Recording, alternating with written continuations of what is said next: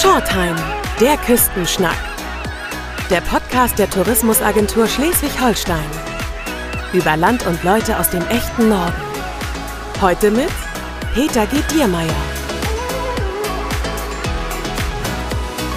Schön, dass Sie wieder reinhören. Herzlich willkommen zu einer neuen Ausgabe von Shorttime. Ich küstenschnacke heute mit einem Mann, dem ein ehemaliger Bundeskanzler wohl geraten hätte, wer Visionen hat, sollte zum Arzt gehen. Mein Gast hat es nämlich tatsächlich geschafft, dass wir mitten auf dem nordfriesischen Dörben die Vision einer nachhaltigen Zukunft erfahren und erleben können. Die Zukunft liegt in enge Sande auf dem Green Tech Campus. Moin, dem Visionär und Gründer Martin Jensen. Hallo, moin, moin. Also der Name geht ja runter wie nordfriesischer Kümmel. Was daran liegt, dass du von hier wegkommst, also echter Nordfriese bist, oder? Korrekt, richtig. Das heißt, ja. du sprichst auch platt. Ja, auf jeden Fall. Wir können schön binnen plattisch schnacken, wenn der Ziehen schallt. Nicht nur die Zukunft liegt bei dir in besten Händen, sondern wie man hört, auch die Tradition, womit ich schon die Brücke schlage zu deinem persönlichen Lebensweg ähm, denn der begann ja auch eher in einer traditionellen norddeutschen Familie. Korrekt. Ich bin ganz normaler nordfriesischer Bauernsohn. Äh, äh, wir sind mehrere Geschwister, Brüder. Ich war dann nicht der Erstgeborene und insofern verschlug es mich dann nach dem Abitur etwas Sinnvolles zu studieren. Das war dann die Elektrotechnik, übrigens auch gar nicht weit entfernt hier auf dem schönen Campus in Flensburg habe ich dann elektrische Energietechnik dann studiert als genau ganz normaler Bauernsohn vom Lande. Und äh, da gab es ja aber auch schon die ersten Pioniergeschichten, glaube ich, gelesen zu haben. Denn du hast ja in Flensburg etwas studiert, was dich dann schon weitergebracht hat in dieser Geschichte, weswegen ich hier bin, sage ich jetzt mal blümerant, um eine Spannung ja, aufzubauen. Ja, genau. Genau so ist es auch. Ja, wir können wirklich richtig stolz drauf sein, dass damals 1990 Flensburg als allererster äh, Campus selber die erneuerbaren Energien äh, Ausbildung und äh, Studiengänge angeboten hatte, vor allen Dingen die Windenergietechnik. Und das ist eben auch etwas, was ich anscheinend in meiner DNA habe also mein Uropa mütterlicherseits war der erste Windmüller vor ich weiß nicht wie viele Jahrzehnten äh, in Dithmarschen und mein Uropa väterlicherseits war eben der erste äh, Windmüller, einer der ersten Windmüller in Nordfriesland. Ähm, ist auch auf äh, Föhr, Mittlum eben auch aufgewachsen. Und insofern hängen hier noch zwei so schöne Bilder, wo man eben so, ich weiß nicht, sehen kann, wie vor 80 Jahren hier eben die alten, uralten Windräder eben auf den Höfen drehten. Es konnte also gar nicht anders gehen. Du musst viel Wind um irgendwas machen. Das ist so deine Profession. Ja, ähm, und äh, was ich auch total spannend finde, du bist ja nicht nur an Land unterwegs gewesen in deiner Karriere, sondern warst ja auch so bei Offshore-Einsätzen. Das klingt natürlich mega spannend und vielleicht für viele Landeier da draußen, die unseren Podcast hören, ähm, irgendwie vielleicht auch so eine verbunden mit einer Traumfantasie, wie das da ja, das ist Wahnsinn. draußen los ist. Genau, also die Energiewende durch Windenergie hat natürlich so ihre verschiedenen super einmaligen Auswüchse sozusagen wenn man dann einfach erstmal offen dafür ist und wenn man tatsächlich die Windenergie sozusagen im Herzen äh, eingeschlossen hat. Also im Studium, kurz nach dem Studium, äh, war ich dann bei Pionieren von Windanlagen, Herstellern aktiv, war ein komplettes Jahr in Indien zum Beispiel aktiv, sehr verantwortlich dort für den Aufbau von, von drei Windparks. Das war dann so 1994. Ähm, dann habe ich äh, ganz normale Windparks mit den Bürgern zusammen, mit den Landeigentümern zusammen geplant. Ne, ich konnte ja Plattdeutsch schnacken und ich hatte elektrotechnische Ausbildung. Insofern hatten wir keine Angst davor, einfach selber die Windenergie in die Hand zu nehmen und selber vor Ort eben auch anzuschließen und sich auch notfalls mal ein bisschen äh, sozusagen vertieft damit auseinanderzusetzen, ob der Windpark nicht doch vor Ort angeschlossen werden kann, statt irgendwo 10 oder 20 Kilometer entfernt. Mhm. Also das war damals häufig immer so dieses Thema, so die Anschlussgeschichte. Und nach so 30, 40, 50 Windkraftprojekten mit den Bauern und den Bürgern zusammen äh, verschlug es mich dann in der Tat in den Offshore-Bereich, weil wir ja, sehr früh schon erkennen konnten, die Windenergie hat an Land zu wenig Platz. Das, was wir Menschen äh, an Energiewende wirklich benötigen, also erst recht, wenn ich nicht nur an Strom, sondern auch an Wärme, Mobilität, Rechenzentren und so weiter denke, dann kann die Energiewende nur mit Offshore-Windenergie gelingen. Also haben uns, habe ich mich aufgemacht, das war dann 1999 der erste Bauantrag für einen Offshore-Windpark. Zu beantragen bei einem BSH, das kannte vorher auch noch keiner, das Bundesamt für Seeschifffahrt und Hydrographie. Und da kannte man natürlich Offshore-Windparks noch überhaupt nicht. Seerouten und äh, Militär, Kiesabbau war bekannt, aber Windenergie überhaupt nicht. Und da bin ich dann sozusagen dann 1999 und 2000 dann zum ersten Mal mit Bauanträgen in See gestochen und durfte mich dann natürlich mit einer völlig neuen Welt äh, auseinandersetzen, weil natürlich das Arbeiten auf hoher See, hunderte Kilometern vor der Küste, in 150 Meter Höhe, bei Wind und Wetter, das ist schon eine völlig andere Welt, äh, in der wir dort Menschen hier konzentriert bei der Arbeit benötigen, und zwar hunderttausendfach. Und diese neue Welt ist natürlich dann super spannend und hat dann so die nächsten 20 Jahre stark geprägt auch. Mhm. Wie einsam ist man da draußen? Man hat dort äh, draußen andere Schichten, zwölf Stunden und zwölf Stunden. Also man ist zwölf Stunden am Stück äh, bei der Arbeit, hat dann zwölf Stunden Feierabend sozusagen. Äh, und übers Jahr verteilt habe ich dann 14 Tage, 14 Tage Schichten. Also bin 14 Tage dann draußen am Arbeiten mit zwei Kollegen. Man hat immer ein Dreierteam. Man ist dann entweder auf einem Hotelschiff oder auf einer Plattform ähm, dann untergebracht, aber tagsüber dann immer eben zu dritt auf der Windkraftanlage und trifft sich abends wie in einem Internat sozusagen dann auf dem Hotelschiff oder auf der Plattform. Zimmer, Zwei, Zimmerparty sozusagen. Ja, ja, genau, genau. Und dann 14 Tage und danach bin ich dann 14 Tage wieder an Land bei meiner Familie um dort aber auch dann natürlich meine Fähigkeiten immer wieder zu refreshen, wie das so schön heißt. Also zu trainieren in der Höhe, im Feuer, in beengten Räumen und vor allen Dingen auch in sehr hoher Seewelle.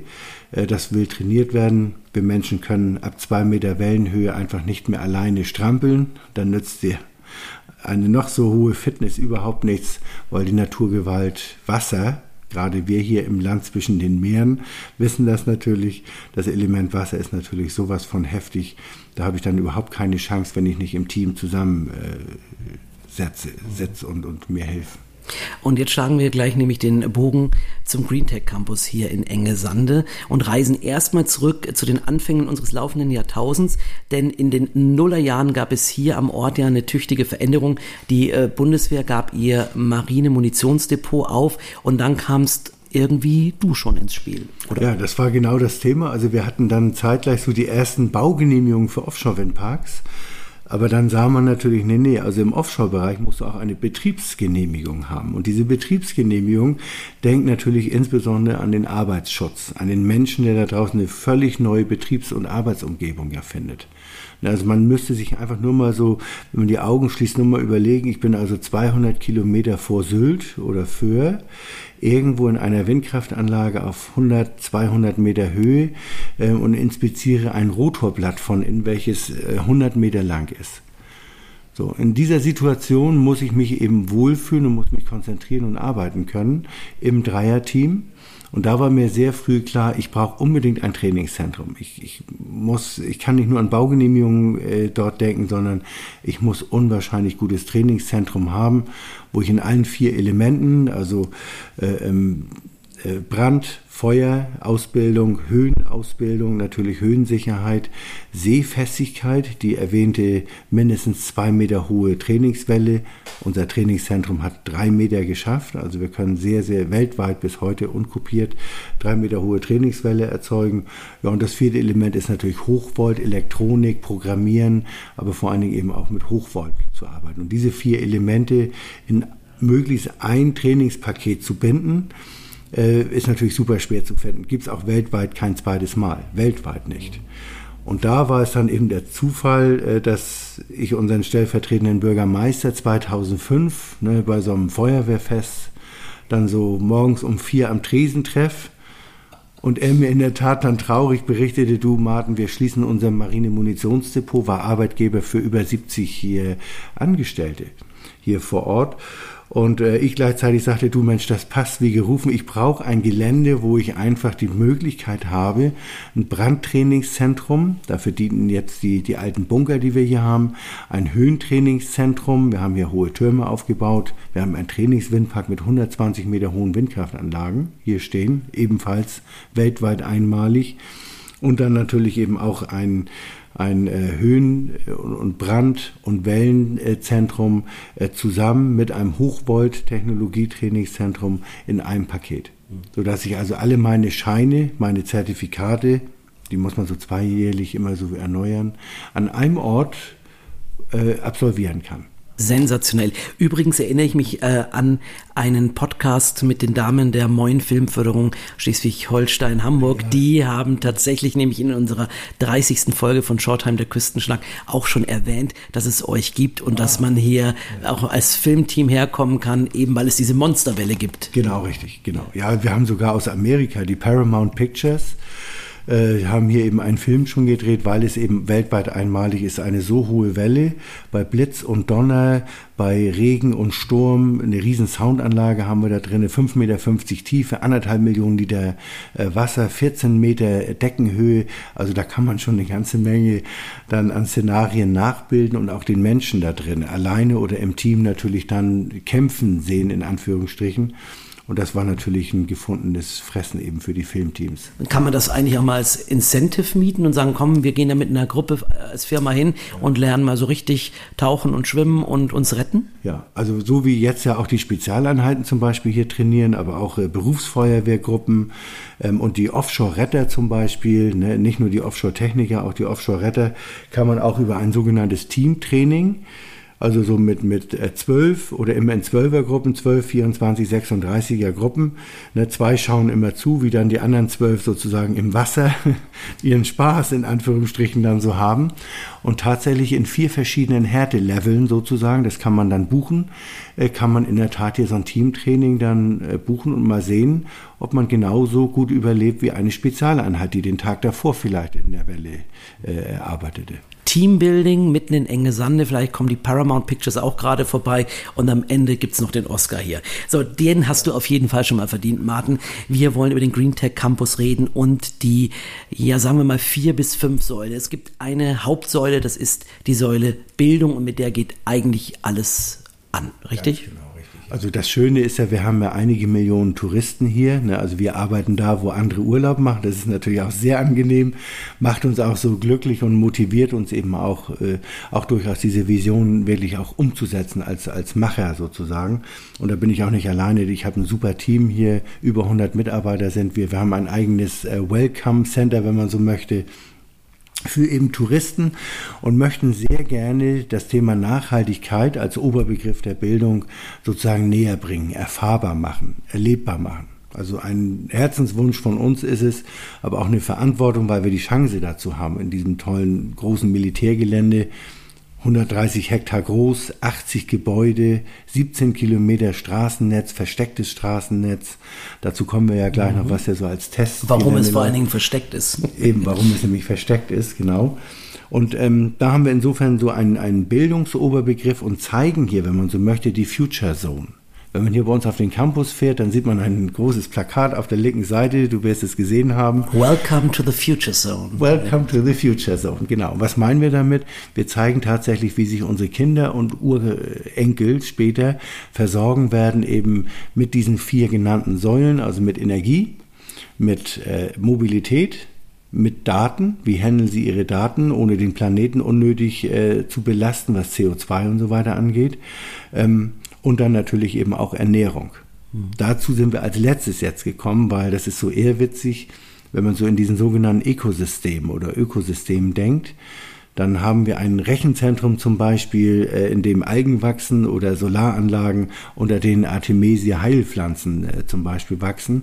Und so sind wir aus den technischen Bereichen Energie, Mobilität und Daten mit mal eben auch wieder back to the roots in der Ernährungswende angekommen. Und ich bin ja Farmersohn, Bauernsohn und insofern schließt sich auch da wieder ein Kreis.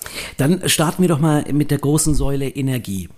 Wind, ist klar, Wasser ist klar, Sonne ist klar, haben wir alles hier in Hülle und Fülle in Schleswig-Holstein eigentlich. Ne? Ja, richtig. Aber die Windenergie ist und bleibt einfach die Königsenergie, weil wenn wir Menschen durstig sind, wir brauchen Licht, im Winter, nicht im Sommer. Wenn die Sonne scheint, äh, dann brauche ich keine Lichtenergie. Wenn die Sonne scheint, brauche ich auch keine Wärmeenergie.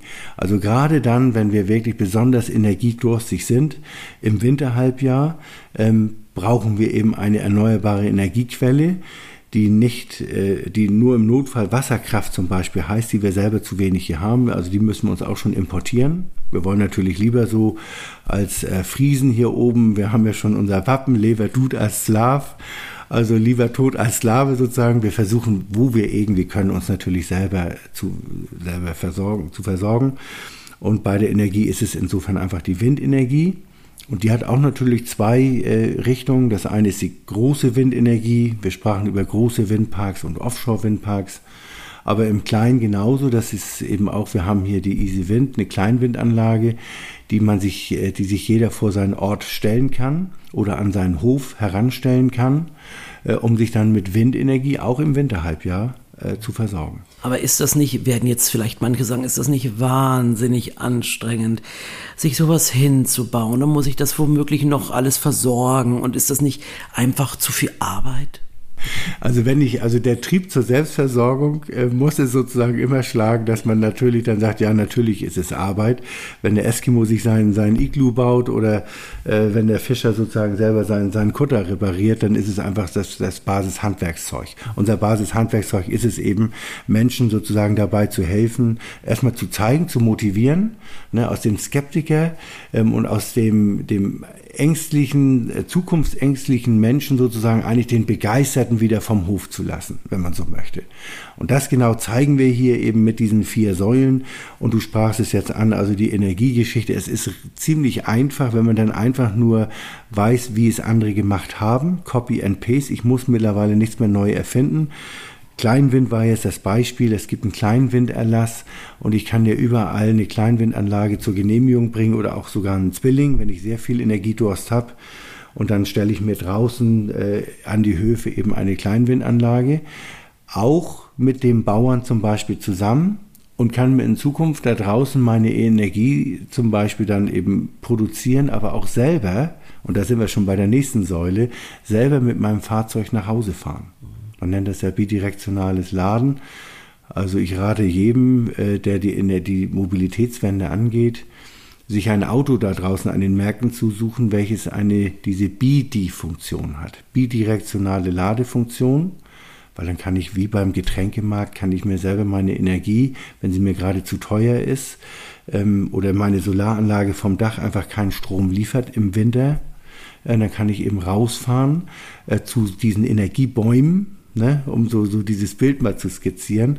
Und dann fahre ich raus zu meiner eigenen, zu meinem eigenen Getränkemarkt, meiner eigenen Energieanlage, zapfe mir dort meinen Strom äh, ab, den ich für, für eine Woche lang sozusagen dann zu Hause benötige ah, ich höre vielleicht auch da schon wieder Kritiker, ist das nicht wahnsinnig teuer? Und dann komme ich doch nur 40 Kilometer weit. Ja, nein, also das Thema E-Mobilität, das, äh, die Mobilitätswende, die fassen wir hier schon seit über zehn Jahren an auf dem Campus, weil wir ja diese schönen 17 Kilometer Straßennetz haben. Also man kann hier mit der schönen E-Mobilität für sich ganz alleine sein und es einfach mal genießen, weil die E-Mobilität einfach so mordsmäßig Spaß macht. Also ich habe selber richtig schön Drehmoment, ne, für den der Beschleunigung gerne mag oder gerne schneller überholen möchte, weil, weil es einfach sicherer ist, schnell überholen zu können äh, im, im ganz normalen Straßenverkehr. Es ist leise, es stinkt nicht, da klappert eben auch nichts. Ich muss nicht zu einer stinkenden, in Anführungsstrichen, Tankstelle nachts im Regen, sondern ich tank gemütlich abends einmal die Woche in meiner äh, Garage zu Hause. Also das ist alles einfach nur angenehm. Und das ist wieder ein, so ein Beispiel dafür, aus diesen Skeptikern selber Begeisterte zu machen. Ich tank eben einmal voll, dann habe ich bei heutigen Fahrzeugen 300, 400, 600 Kilometer Reichweite. Jeder hat seine Steckdose zu Hause. Oder wenn er selber seinen Kraftstoff selber erzeugen möchte, holt er sich das eben aus seiner eigenen Energieanlage, aus einer Kleinwindanlage, die mit, vielleicht mit einer Solaranlage zusammen äh, an eine Batterie draußen auf dem Land lädt und die zapfe ich dann an, äh, wenn ich den Strom haben möchte. Und ihr bringt das ja den Leuten auch ganz pragmatisch bei, denn theoretisch und praktisch könnten sie mit dem Zug bis Langenhorn oder bis äh, Nibel fahren und dann würdet ihr die Touris abholen oder die ganzen Leute, die hier ja. mal vorbeischauen wollen. Genau. Genau. Und wie holt ihr sie ab? Ja, natürlich mit einem, äh, also das ist äh, in der ersten Generation mit unserem eigenen Linienbus, ein umgebauter Dieselbus. Auch das war ähm, international einmalig, weil wir eben dieses schöne Testgelände hier haben. konnten wir einfach nur diesen Bus, der wäre sonst auf dem Schrottplatz gelandet, dem haben wir ein zweites Leben, nochmal wieder 10, 12 neue Jahre gegeben. Ähm, wieso den auch wegwerfen, nur weil der Motor der falsche war? Dem haben wir einen Elektromotor mit einem Batteriesatz eingebaut. Der fährt hier ganz normale Linie im, im ÖPNV. Und mit dem Bus äh, und unserem Didi, unserem Busfahrer, holen wir dann jeden Gast gern in Langhorn am Bahnhof ab. Der hat sowieso noch Riesenvorteile. Da springe ich so gerade aus dem Zug heraus und bin in sechs Schritten im Bus, weil ich mit dem Bus direkt ans Gleis ranfahren kann. Also das ist noch besonders angenehm. Genau, dann holen wir den dann ab und können dann hier eben einen Erlebnistag oder zwei Erlebnistage hier auf dem Campus dann anbieten. Und die gibt es ja immer wieder, diese Erlebnistage. Also informiert euch da draußen auf www.greentech-campus.de. Da findet man dann alles. Wie kommt man her? Warum soll man herkommen? Und äh, wie schlau kommt man eigentlich wieder zurück nach Hause?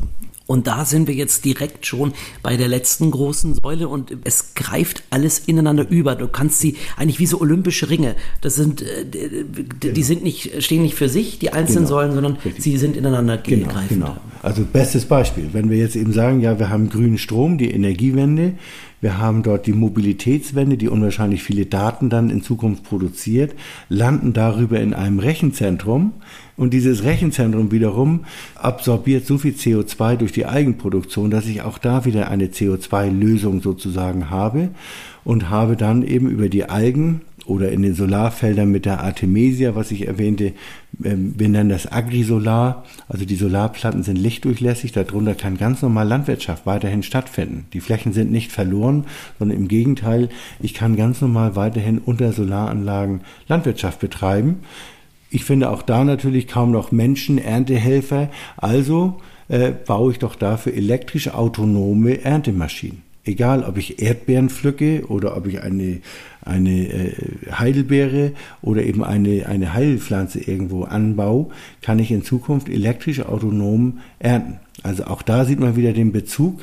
Ne, ich bin also jetzt mit mal wieder Farmer Pflanzenzüchter und Hersteller und habe elektrisch automatisierte Maschinen, die hier getestet werden, auf die wir hier ausgebildet werden, ähm, um eben auch dann unter Solaranlagen zu ernten. Und genau wie du sagst, das sind einfach diese olympischen Ringe. Wir orchestrieren sozusagen diese vier Bereiche Energie, Mobilität, Daten ähm, und auch Ernährung, äh, verbinden wir miteinander und zeigen es und bilden dafür aus. Wir zeigen es, wir haben Spaß daran, das, dieses Zusammenspiel sozusagen zu, zu demonstrieren und es ist für jedermann. Also jeder kann das, was er hier sieht, so schnell er möchte, eben auch als Macher vor seiner eigenen Haustür eben auch selber umsetzen wenn man hier spazieren geht über euren Campus, gibt es natürlich, darüber müssen wir reden, weil ihr seid ja Bundesliga-reif. Äh, es gibt das sogenannte Paddle-Tennis oder genau. Padel oder wie auch immer. Was ist das und warum ist das so toll. Also völlig logisch, wenn ich ein moderner Arbeitsplatzgeber bin, hier mit so einem Green Valley, wenn man so möchte, Start-ups siedeln sich hier an, die ganze Region äh, wächst hier zusammen, äh, möchten wir einfach auch ein attraktiver Begegnungsort so sein, für die, die hier arbeiten, für die Trainingsteilnehmer von Offtech zum Beispiel, also die doch einige hundert, die hier so am Tag eben sind. Ähm, dass wir dann so eine Work-Life-Balance natürlich haben oder Sport-Life-Balance nennen wir das teilweise auch schon. Und da gibt es diesen äh, weltweit boomenden, also diesen wirklich extremen Boomsport äh, Padel, nennen die Spanier ihn. Wir nennen es Paddle. Und das ist eben so das Beste aus acht verschiedenen Sportarten. Ähm, wir haben hier drei Outdoor-Plätze hier auf dem Campus, mittlerweile auch eine Halle mit äh, drei Indoor-Plätzen. Und das Schöne ist, es ist eben so ein super Spaßsport. Also ich muss gar nicht obersportlich sein, weil 80 Prozent des Spiels ist eigentlich wie ein Schachspiel, ein Taktikspaß. Ich muss einfach nur relativ einfach, man lernt es auch innerhalb von fünf Minuten. Ich muss nur diesen Schläger in die Hand nehmen. Man spielt zwei gegen zwei, hat in der Mitte ein Netz und einen verkürzten äh, Tenniscourt, wenn man so möchte, mit einer Rückwand. Und wenn man dann eben diese Rückwand hinter sich hat, dann kann man eben, braucht man nur diesen Ball übers Netz äh, bespielen, kann ihn zum Beispiel gegen die Rückwand zurückspielen zum Beispiel, macht eine Mordsgaudi, mega viel Spaß. Und wir sind trotz Corona jetzt schon über 700 Spieler. Ich glaube, wir haben jetzt die 800er-Marke gerade gerissen. 800 Spieler hier aus der Region und Enge Sande hat mehr Pedalspieler als Einwohner. Und äh, daraus kam eben auch, dass wir voller Begeisterung eben auch selbst äh, sechs Mannschaften zur Bundesliga meldeten, vor drei Jahren schon. Und wir die einzigen sind, die alle sechs Mannschaften jetzt schon in die dritte Saison äh, im Klassenerhalt haben, Bundesliga äh, gehalten haben. Also wer wirklich auch sogar noch etwas kann, also nicht nur Spaß dabei hat, sondern eben auch richtig Talent hat ganz viele ehemalige Tennisspieler, Fußballspieler, Badminton, Tischtennis. Ich bin Volleyballer zum Beispiel. Äh, die können sich da nochmal so richtig hier erfreuen, weil man den Pedalsport eben bis ins hohe Alter, bis 60, 70 kann man den wunderbar spielen. Und was man auch äh, sagen muss, äh, inklusiv geht auch beim Pedal. Ja, das ist super spannend. Also kein Sport ist besser geeignet für Inklusion wie eben dieser, dieser Pedalsport weil ich mit einem, meinem Rollstuhl eben dort einfahren kann. Wir haben die einzigen Plätze Deutschlands, äh, die, die dafür gebaut wurden und, und zertifiziert sind. Und insofern können wir Inklusionssport anbieten. Das Schöne ist einfach, weil ich ja in diesem, in diesem Court Wände um mich herum habe, die, wie beim Squash, ja, diese Wände um mich herum habe, ist der Ball nie weit weg.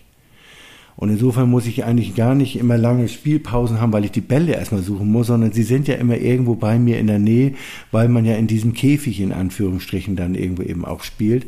Und insofern habe ich da auch 90 Prozent Spielanteil und muss nur zu 10 Prozent meiner Zeit den, den Ball suchen sozusagen. Ich kann es auch natürlich zwei gegen zwei, drei gegen drei, fünf gegen fünf spielen. Und man hat 16 verschiedene Schlagarten sozusagen. Also man hat einen Mords-Gaudi-Spaß. Und genau, das bauen wir jetzt dieses Jahr gerade auf, dass wir der einzige deutsche Pedal-Standort sind von über 100 mittlerweile. Das ist also auch in Deutschland endlich jetzt soweit. Den Sport gibt es schon seit über 40 Jahren. Aber auch in Deutschland ist es jetzt endlich soweit, dass wir über 100 Standorte haben.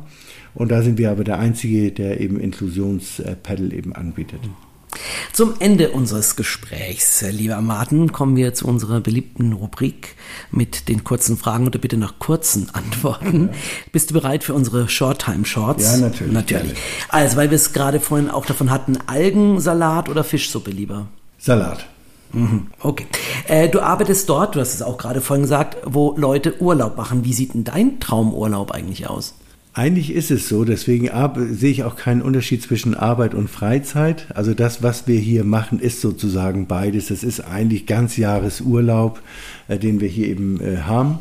Vielleicht gehen wir dann mal rüber nach Sylt äh, zum Pedalspielen in Zukunft zum Beispiel. Aber wir haben einfach schon die beste Urlaubsregion direkt vor der Tür. Also wir müssen wirklich nicht mehr woanders hinreisen, sondern wenn, dann ist es irgendwo 30 Kilometer entfernt die Nord- oder die Ostsee. Um unser Land Schleswig-Holstein für die Zukunft zu wappnen, braucht es innovative Macherköpfe, die selber eben auch Lust auf Zukunft haben ähm, und auch äh, anpacken wollen, was aber automatisch kommt, wenn wir sie begeistern. Also wer leiden, mit Leidenschaft etwas tut, da kann der Bauer Schmied werden oder kann der Programmierer eben auch Gärtner werden. Hauptsache die Leidenschaft ist da und ja, wir sind nicht ohne Grund die glücklichsten äh, Menschen hier nachgewiesenermaßen in ganz Deutschland, weil wir eben äh, alles haben. Wind- und Sonnenenergie, frische Luft, gesunde frische Luft, das Meer, Wald, alles ist ja da. Also es fehlt doch eigentlich wirklich nichts hier. Und wenn wir mal in die Berge wollen, okay, dann kann ich eben mal in die Berge irgendwo fahren, aber die brauche ich nicht das ganze Jahr. Wunderbar. Also besser kann man das ganze Gespräch gar nicht abschließen. Herzlichen Dank für das Gespräch, lieber Sehr Martin Jensen und deine Zeit. Das war Shorttime der Küstenschnack für heute. Tschüss aus der Zukunft. Tschüss aus Enge Sande. Das war eine neue Folge von Shorttime, der Küstenschnack. Der Podcast der Tourismusagentur Schleswig-Holstein. Wenn Sie mehr über Land und Leute aus dem echten Norden erfahren möchten, besuchen Sie uns unter sh-tourismus.de.